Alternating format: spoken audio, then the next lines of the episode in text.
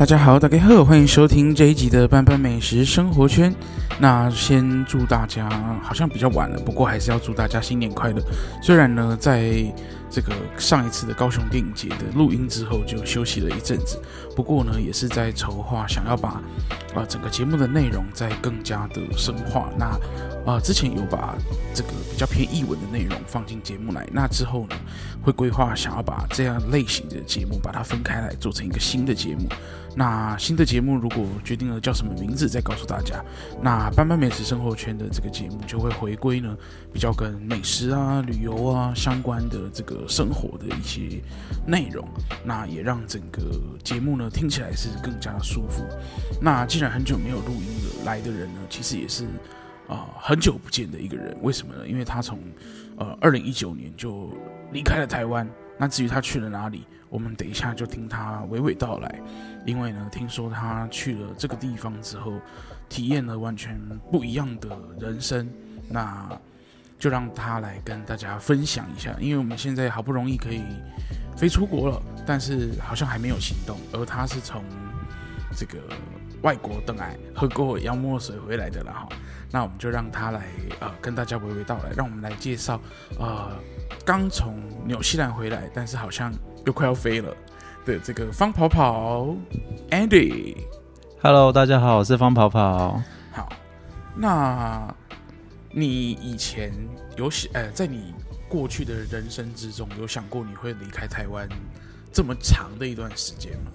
呃，其实真的还没有想过那么多，哎。嗯，可能会想说，就是出国旅游啊，玩一玩啊，但到最后还是会可能会回到台湾稳定。但是真的还没想过，真的是一待就是个好几年，然后甚至我不知道到最后还会待多久，或者是说之后会不会有可能会会到其他国家去。哦，所以你第一个，因为像我们通常就是出国旅游都是几天嘛，哦，那你一开始第一第一个跑到那边去定居的国家是哪一个？定居吗？嗯，呃，其实说如果撇开就是呃单纯旅游，可能去个几天或是一两个礼拜那种的国家的话，其实我第一个真正待的国家是帛琉，台湾的唯一嗯其中一个邦交国。哎，对，算是呃跟我们算很友好的哦，因为我发现他在疫情的时候其实也。好像有捐赠我们一些疫苗哦，在我们需要的时候，那它就是一个海岛国家，跟台湾一样，哎，是没错。那它也是一个以水上这个观光作为重镇的一个国家，就很像泰国那个样子。那泰国它是走的是、嗯、呃这个路上的旅游，那帛琉呢，这是水上的旅游。那你那个时候到帛琉是从事什么样的工作呢？哦，我在帛琉的时候是从事旅行社的工作，然后我们在那边是做地接，就是嗯、老板最主要会去接洽一些可能来自台湾或者是来自中国大陆的一些游客们。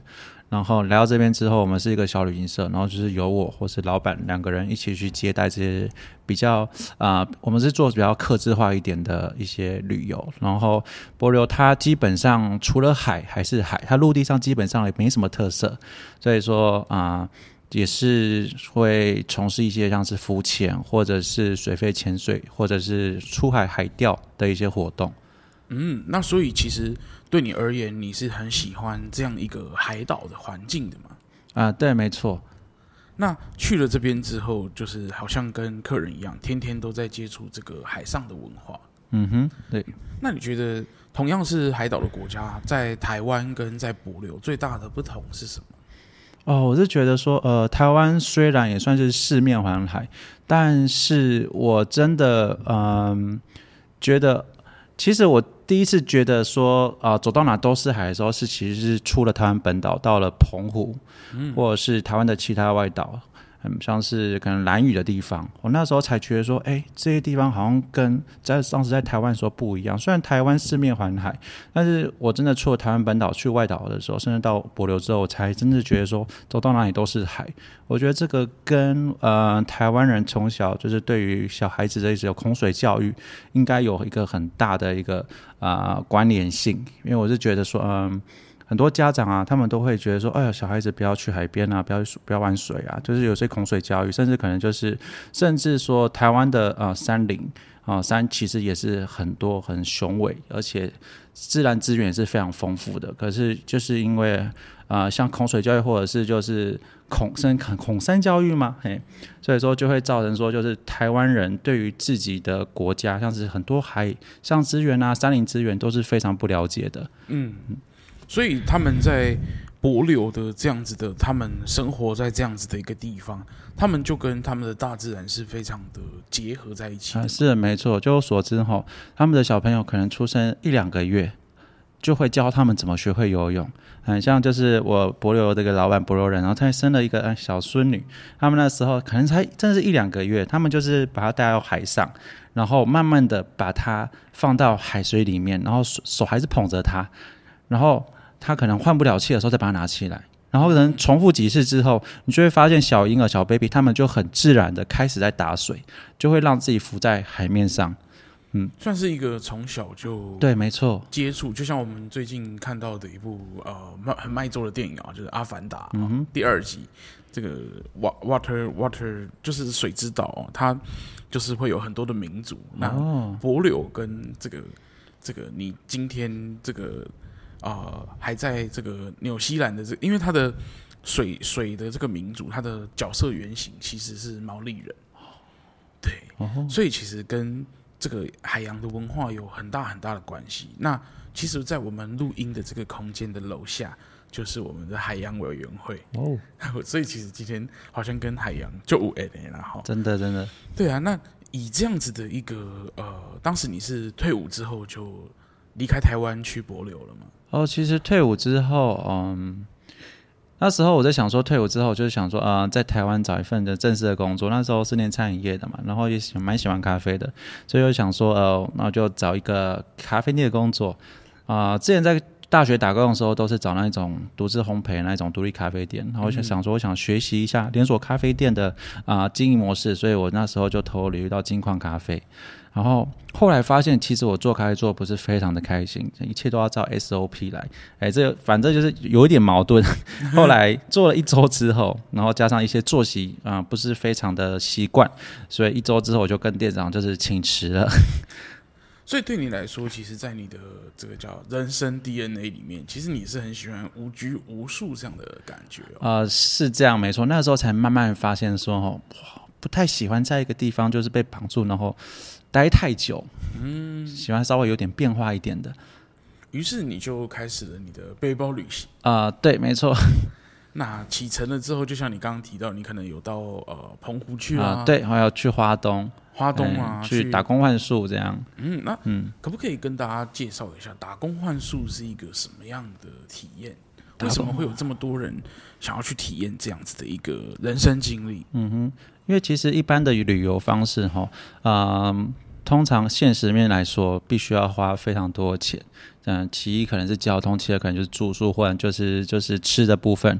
那有些人他们可能会想要在一个地方就是待比较久一点，然后做一些深度旅游，或者甚至跟当地人啊，或者是当地的一些文化啊多认识一点。所以说才会有了一个叫做打工换宿的旅游方式。那这个其实也是嗯。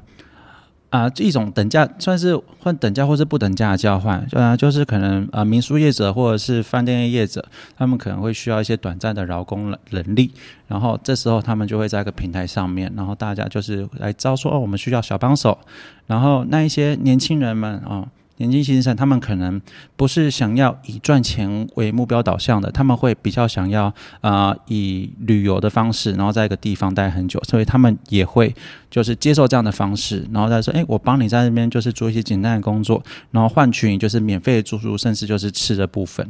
嗯，而这样的旅游方式后来在台湾也越来越流行哦。我发现，在网络上可能有一些社团，有一些平台，那当然。呃，大部分我看到的都是以民宿为呃业者为主，因为我后来发现没有错，在台湾在旅行的过程中，其实花费最高的应该就是住宿了。我们台湾的旅馆真的是全世界数一数二的高价哦，嗯，真的是数一数二。那这样子的一个呃旅行的过程之中，有让你呃找到人生的目标了吗？呃，其实还没有，但是我知道我自己还蛮开心的，就是在这是啊、呃、打工换宿，不然就是背包旅行的当下，其实我是过得还蛮开心的。虽然说人生目标嘛，到现在我真的还不知道我人生目标是什么，但是我至少知道我现在做的事情会是让我开心，而且是有价值的。嗯，因为过去在我们的就是。念书的时候，老师总是会告诉我们说：“啊，你就好好念书，好好去上班，好好的生小孩，好好的结婚，就会好好的养老。”但是事实上，在你的人生过程中，好像完全不是这么一回事哦。不过你也过得挺开心，挺好的。那到帛琉去了两年之后，呃，怎么又会一转头就往纽西兰去了呢？哦，因为我刚才说嘛，啊、呃，帛琉它就是除了海还是海的一个国家。如果啊、如果你真心很喜欢海，每天就想跟海腻在一起，那我就觉得你会掉了去啦。哎，就可能就是每天早上起来之后，就是往海里面冲，往里面海海里面跑。就纵使你今天可能没有团要带啊、但是我在那边，嗯、也是慢慢的可能遇到一些啊、现实层面的因素，然后导致就是哦、我们的嗯、团可能没有那么多了。然后就开始就觉得说没有团带的时候，我就觉得我人生好废哦，因为那边就是没有办法做什么事，网络又非常的慢，你就是有每天就是看着美很美好的景，每天还是一样，虽然景还是很美，但是你想一想说哦，我那时候也才二十五六岁而已，然后我就已经在过五十几岁退休生活了，虽然薪水还是啊、蛮稳定的，哎，但也没有办法存到多少钱。然后就想说，哇，这个人生是我现在想要的嘛？这是这是根本就是五六十岁退休生活了。虽然看起来很美好，但是我就觉得有点像温水煮青蛙的概念一样。我想说，哇，那我二十五六岁还真的是很非常青春的时期，还是人生正要冲的时期。我不想浪费，就是在这个地方。所以那个时候我就想说，我想要换另外一个国家，因为我知道我自己不想回台湾。然后就想说，哦，不想回台湾的理由是啊。呃因为第一个就是我不太喜欢，就是在那个嗯，就也不是不喜欢呐、啊，就是想说人生其实还很长，嗯、所以说嗯，台湾我知道是可以，就是做个啊、呃、稳定的生活，甚至就是可以就是活得小确幸。但是我觉得现在还年轻，二十五六岁、二十六七岁还有体力，我想要尽量的去其他国家生活，嗯。嗯于是就选择了纽西兰。对，那个时候在想说要去澳洲还是纽西兰，然后想说哦，澳洲太多人去了，好多好多人去，所以我就转了他去旁边的纽西兰。那纽西兰有分成南岛跟北岛，那你大部分的时间是待在哪个地方？哦，我大部分我在纽西兰至今为止待了快已经快四年的时间了。那我算四年的时间，只有差不多八个月的时间是在北岛，那其他的时间我都是待在南岛。嗯，那可不可以跟大家稍微介绍一下？因为我相信台湾的大家对纽西兰其实是相当陌生的。纽西兰这个国家大部分是在从事啊什么样的行业？那他们的生活哦，大部分都在做些什么呢？纽西兰的话，它最主要的啊、行业的话，还是以就是传统的畜牧业还有农业为主。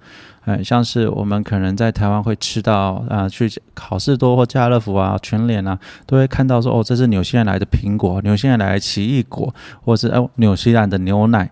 那这些全部都是嗯，纽西兰就是啊、呃、最主要的一个产业。所以对他们来说，算是。呃，以第一级产业为主。嗯，没错。那呃，像澳洲，他们人都会说啊、呃，我们是一个袋鼠比人多的国家。那在纽西兰会不会也有动物比人还要多的？没错，纽西兰的人口差不多五百多万，但他们的牛，光牛一千万，羊两千五百多万。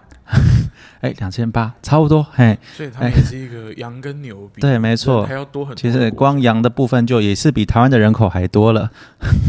那你去了这个纽西兰的第一份工作，呃，是做些什么？哦、因为那个时候也算是第一次真正的带一个陌生的国家，然后背当背包客，当背包就是背包旅游，然后第一份工作的话，我就想说，嗯，人生地不熟的，那我还是找一个就是本行的工作，就是餐饮业。然后除了本行之外呢，哦，这个餐厅还是台湾人开的，就想说英文的程度还没有到非常的好，所以想说第一份工作，那我就是先啊、走一个比较容易上手的工作开始。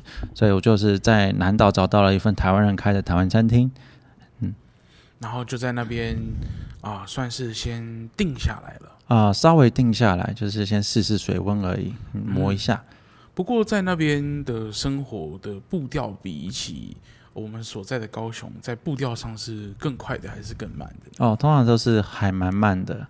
哦，他们的生活都是慢步调的。对，没错。所以我们一开始去到那边，可能还会觉得很不适应啊、哦呃，有点不习惯。而且因为那边的人哈是比较注重家庭生活的，所以说呃，不管是在奥克兰大城市，或者是在一些小小镇，你会就会看到说路上很多店家啊、餐厅啊，他们都五六点之后就就是关门了。就是直接关门，所以说那边基本上也没什么夜生活，除了一些少数的一些酒吧，或者是有些餐厅，他们就是想卖晚餐。大部分的店好像是服饰店啊、百货业啊、零售业，全部都直接关门。哎，走在大街上哦，就是没有人，不像我们可能还可以，就是像是有一些街道之类的，对，晚上他们全部都是在家里面。嗯，于是去到那里之后，呃，对于你来说。呃，这份工作先度个生活。那在当时有没有什么样的规划下一步呢？哦，其实没有，我个人就是也没想那么多，因为其实我刚要到纽西兰之前，我也是一份一个工作都一个啊作业都没有去做，也没有去研究的，我就大概只知道哦，有份南北岛，哦，北岛有奥克兰、威灵顿，然后哎，南岛有皇后镇还有基督城，就就这样我就飞了，哎，所以不知道那边哎到底有什么样的工作可以做啊，然后就想说，就是到那边之后，哎，网络上查一下，然后问一下群主的一些其他背包客老包们。嗯，那去了之后有没有遇到什么样生活的困境呢？就是因为就像你讲的，你没有做了很多的功课，会不会去闹到那边？就是呃，当时对于你来讲，英文能力也不是沟通这么的顺畅。那有没有遇到什么差一点要睡公园啊？还是呃遇到人家把你当成是呃？呃，外籍移工啊，这样子的一个歧视你的一个事情发生哦。这种事情的话，还真的是在我刚开始的时候有发生过类似的，就是类似的状况。就我跟你说的，我刚刚做第一份工作，嗯，可能就是呃，跟里面的啊、老板啊，就是有一些有一些误解，嗯，所以说那个时候就像有一点不欢而散，然后就差不多，这是那一份工作只做两周而已，然后我就算就是离开那份工作。嗯，不过现在的话就是啊、呃，已经心结全部解开了。嗯，对，没错，对，已经和好，就是过后还是很常回去吃饭。对，然后那个时候，嗯，就是心就有一点被掏空的感觉，因为想说我在这份工作我是可以做满三个月的，但是在两个礼拜的时候，就是有一点就是计划被打乱，然后就是离开份这份工作，而且那个时候我已经有预定了，就是要买一台车子，嗯，但是就想说哦。对啊，没有工作就没有收入，所以那时候我就紧急跟家里借了钱，然后就是啊，就是赶快就是离开那份工作之后把车子买下来，因为有了车子之后呢，你才可以移动，会的比较方便。因为在那里好像没有开车，就好像打断了腿一样。对，没有，就是没有双脚。虽然你要可以有巴士的方式，或者是火车、飞机的方式，但就是相对来说还是比较没有那么有机动性啊。嗯。于是呢，你就到了这个纽西兰，将近现在是四年了啊、呃，快四年的时间。二零一九六月到今年二零二三年，那呃，今年去了以后，呃，目前你的签证是到二零二五年嘛？哎、呃，是，所以还有接近两年的这个时间啊、嗯。那呃，后面的故事呢，我们卖个关子，为什么呢？因为。呃，我们希望大家可以听得更加舒适，所以我们把时间控制在这里。那剩下的故事，我们就下一集来告诉大家了。那如果你喜欢这一集的节目，欢迎你关注、订阅“班班美食生活圈”的 Podcast。当然，也不要忘了啊、去看看美食的话，欢迎到我的部落格以及我的粉丝专页。那如果你喜欢这一集的内容，可以到 Apple Podcast 来给班班五颗星哦。那如果你也是收听其他平台的话，也可以把这一集的节目分享给你想要出国的朋友。那我们这一集就先到这里喽，谢谢大家的收听，拜拜。